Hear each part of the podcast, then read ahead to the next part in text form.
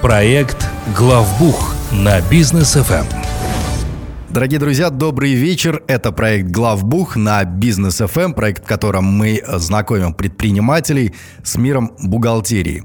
А в студии Данияр Даутов и Лолита Закирова. Лолита, приветствую. Добрый вечер. А, Лолита у нас является сооснователем, руководителем группы компаний Аксиса, которая занимается бухгалтерским аутсорсингом и аудитом. И сегодня мы поговорим ну, на тему, которую обсудили уже многие, но все-таки вопросы э, сыпятся и сыпятся. Чем актуальнее тема, тем больше вопросов. Мобильные переводы. Почему вообще, Лолит, э, решили проверять эти мобильные переводы? Раньше же нормально жили. Да, да, да, да, да, все, все так думают. Все же было хорошо. Зачем да. вы это начали? Ну, на самом деле, я думаю, что уже только ленивый действительно не говорит про мобильные переводы. А, и, собственно, Проверять-то это все налоговые органы, госорганы хотели давно, об этом тоже мы все прекрасно знаем. Нас готовили к этому дол- долгие годы и месяцы. И вот, собственно, это случилось. Ну, зачем?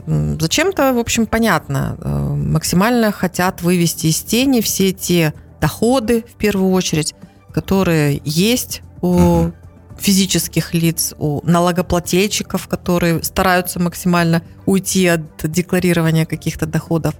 И, собственно, тот процент э, денежных переводов, которые сейчас есть у нас в стране, это уже такая топ-новость по, по всему миру, да, то, что у нас очень большой процент, в общем-то, да. безналичных платежей не только между юридическими, но и физическими лицами. Угу. И, конечно, вот с точки зрения введения, проверок, мобильных переводов, наверное, нужно было 20 раз подумать, да, и там 7 раз проверь, uh-huh. 7 раз отмерь. Прежде чем резать, ну, наверное, это, это то, что нужно было сделать. А вот сейчас имеем, что имеем, и давайте обсудим, как, как это вообще будет да. реализовываться. А можно ли вообще сейчас, небезопасно ли переводить деньги родственникам, родителям, детям, супругам? Ну, конечно, можно. Я думаю, что все-таки до бреда полного никто доводить не будет, потому что, ну, во-первых, это удобно, мы к этому все привыкли и уже даже, наверное, не представляем, как можно там ребенку закинуть или родителям, в зависимости от того, у, у кого в какую сторону, как идут транзакции. И, ну, дуть, дуть наверное, на воду пока mm-hmm. нет смысла. То есть дальше, как вы ранее делали переводы, делаете – потому что родственные отношения, их в конце концов доказать несложно. Угу. Вот. И даже а дружеские те, отношения? Дру, да, дружеские отношения, ну, я считаю, что если у вас идут постоянно какие-то транзакции между там, одними и теми же лицами, то это тоже будет, в общем-то, доказуемо. Угу. А, другой вопрос, что все-таки в каком количестве будут эти транзакции, на какие суммы, вот тут нужно задуматься. Но а, разовые какие-то переводы, я считаю, что дальше можно продолжать, не ну, бояться. от друга там раз в месяц, он мне, я ему, в принципе, ничего страшного. Ну, я, я считаю, что да, ничего тут такого нету. Хорошо, а предприниматель, к примеру, принимает а, оплату на свою личную карту, чеки пробивает при этом. Так теперь можно делать? Ну, вот продолжать, это, точнее. Да, так. продолжать. На самом деле, э, ну, вот я, я просто была за пределами Казахстана первые угу. числа года – и все это сначала читала в формате просто новостей и каких-то дискуссий. Потом, когда уже вернулась, я, естественно, тоже стала обращать внимание. Интересно, как будет происходить. Угу. Вот. Э, ну вот в пригороде Алматы, где я живу, э, у меня никто не просил наличку, если угу. честно. То есть такого, чтобы я сказала, а можно картой оплатить или а можно вам там QR-ом, мне говорили, да, либо давайте QR, либо мне прям говорили перевод, как это было и раньше. Вот. Ну, я не могу сказать, что я, когда хожу по магазинам, и мне говорят, э, можно переводом, я начинаю лекцию читать этому продавцу о том, что нельзя делать, и ссылки на законодательство. Я так обычно не делаю, конечно. И как и любой другой гражданин, понимающий удобство мобильных переводов, я перевожу просто и, и, да. и иду дальше.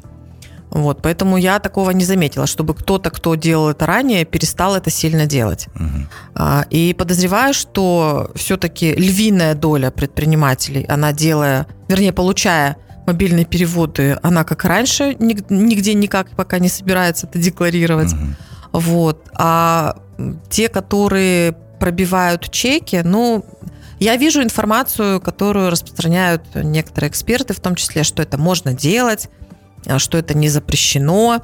Но я все-таки придерживаюсь, может быть, это консервативный подход, но это мое личное мнение, да. Я придерживаюсь правил.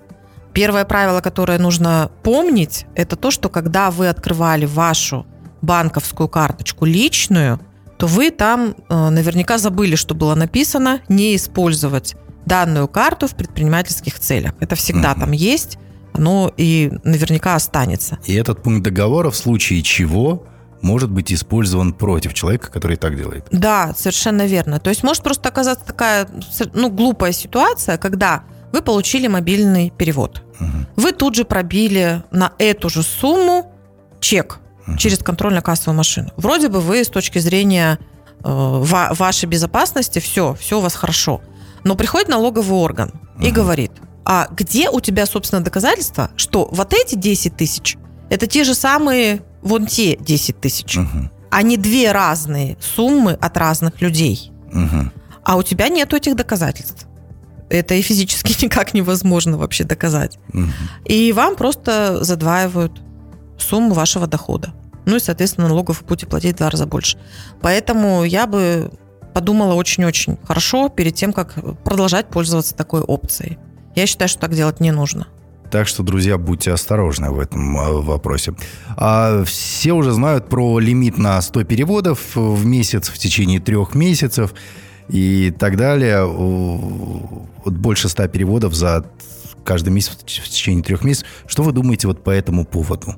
А, насколько это целесообразно, насколько это ну, для начала, наверное, все-таки госорганам надо было ограничить как-то, поэтому и появились вот эти 100 переводов. Потому что ажиотаж начался, конечно, и все начали это обсуждать. Опять же, 100 переводов, много это или мало. А если говорить для магазина у дома, да, ну, для которых наиболее, наверное, часто угу. встречаемая опция – это использование мобильного перевода. Там 100 переводов в день иногда 100, может быть. 100 переводов в месяц – это, конечно, слезы, то есть угу. это, это очень мало – понятно, что там будет больше гораздо, тем более от разных лиц, да, вот. А, но, но в целом у меня просто, ну, это, это опять же мое личное такое ощущение от э, того, какая, какая сейчас система вырабатывается у налоговых органов по работе с налогоплательщиками и по поиску дополнительных источников э, пополнения бюджета. Я все-таки считаю, что будут э, не только на количество смотреть, но и на суммы. Угу. Потому что 100 переводов – это разные 100 переводов. Могут быть 100 переводов по тысяче, а могут быть 100 переводов по 100 тысяч. И я сомневаюсь, что будут закрывать глаза на общую сумму. Угу. Так что всем лицам, которые раньше собирали, к примеру, там на какие-то нужды класса или в садике, угу. или на подарок родственникам, а, ну, надо тоже подумать, как это теперь делать, для того, чтобы просто не подставлять самих себя. Понятно.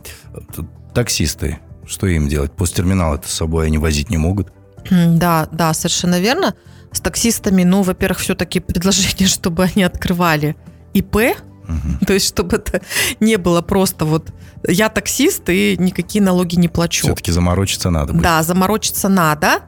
И, э, собственно, э, мобильные приложения, которые сейчас используются, они как раз для таксистов очень подходят. То есть у такси у них ну, не нон-стопом же идут какие-то продажи, да, назовем uh-huh. так.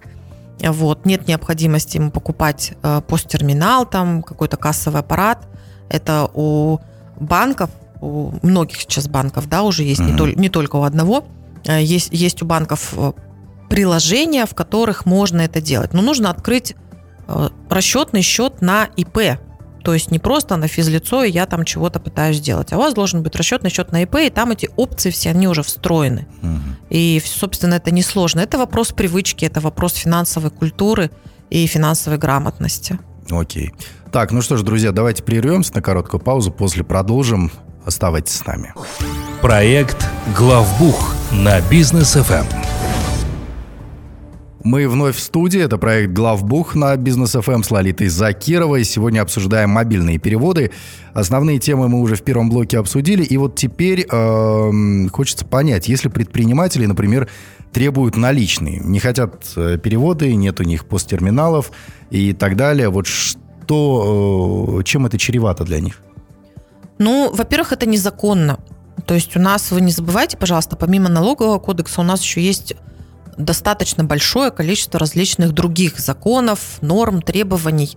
Я сейчас тоже не буду там сильно ссылками сыпать, но тем не менее вы должны понимать, что для розницы, вот особенно это, это, это розница должна четко понять, для розницы есть требования, что если к вам пришел покупатель, и он хочет оплатить э, карточкой, вы не можете ему отказать. Мгм. И я думаю, что сейчас будут еще больше ужесточения в том плане, что часто же мы приходим, говорим, что вот у нас карта, можно оплатить картой, нам говорят, ой, вы знаете, у меня посттерминал не работает. И вот в некоторых точках он перманентно не работает. Мгм. Это же тоже, ну, я думаю, видят и госорганы, и сами предприниматели прекрасно это понимают. То есть такого быть не должно. Есть определенные виды деятельности, розница там впереди планеты всей, а, по которым у вас обязательно должен быть посттерминал. А, И требование налички, оно действительно является незаконным.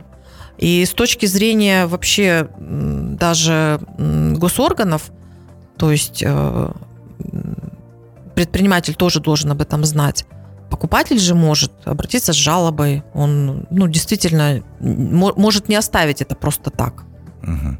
Но э, хорошо, там покупатель может об- обратиться с жалобой, хотя, я так понимаю, многие, во-первых, этого не будут делать, да, ну зачем там предприниматели так э, бедные, большинство концы с концами сводят, но если, например, мы пришли в какое-нибудь место общепита, видим полная посадка там, то есть деньги реально есть, а, и с нас требуют именно наличной оплаты, говорят, ни переводов, ничего нет. Вот здесь там захочется пожаловаться, к примеру, как так? Денег столько зарабатываете, да, и даже налогов не хотите платить, а с нас э, всю сумму требуете э, с потребителей. Вот куда жаловаться в таком случае? Ну, смотрите, на самом деле, куда пожаловаться, вот сейчас у потребителя, покупателя много опций. То есть раньше это прям, причем когда вот я просто ну, видела такие статьи э, от э, Комитета госдоходов, когда они пишут, что м, обращайтесь э, в Комитет госдоходов по месту там регистрации или там проживания и так далее. Ну, вряд ли кто-то туда будет обращаться, естественно. Э, Сейчас можно сделать обращение через э, портал и Отиниш, Мгм. то есть очень многие пользуются этим на самом деле. И предприниматели должны отдавать себе отчет, что у нас есть категория граждан, которые даже любят жаловаться. Мгм. То есть вот это вот не Да. нужно забывать. А, плюс есть э, мобильные приложения, тоже куда можно пожаловаться в случае, если вы нарушаете что-либо. А, У нас есть еще отдельный закон даже, да, о потребителях.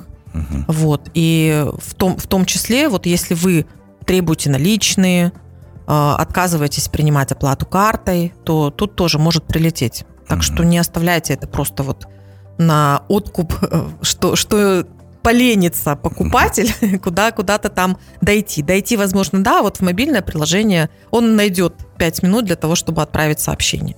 Да. Но и э, в любом случае предприниматели будут задавать еще вопросы по мобильным переводам, как их принимать, как правильно стоит, не стоит, в каких случаях и так далее. А куда обращаться в случае, если вопросы еще остались, как обратиться в компанию Аксис и получить консультацию? У нас очень активная страница в Инстаграм, Аксиса, нижнее подчеркивание, KZ. Каждый день там полезная информация предпринимателю, вашему бухгалтеру. Можете там писать вопросы ваши, обязательно ответим.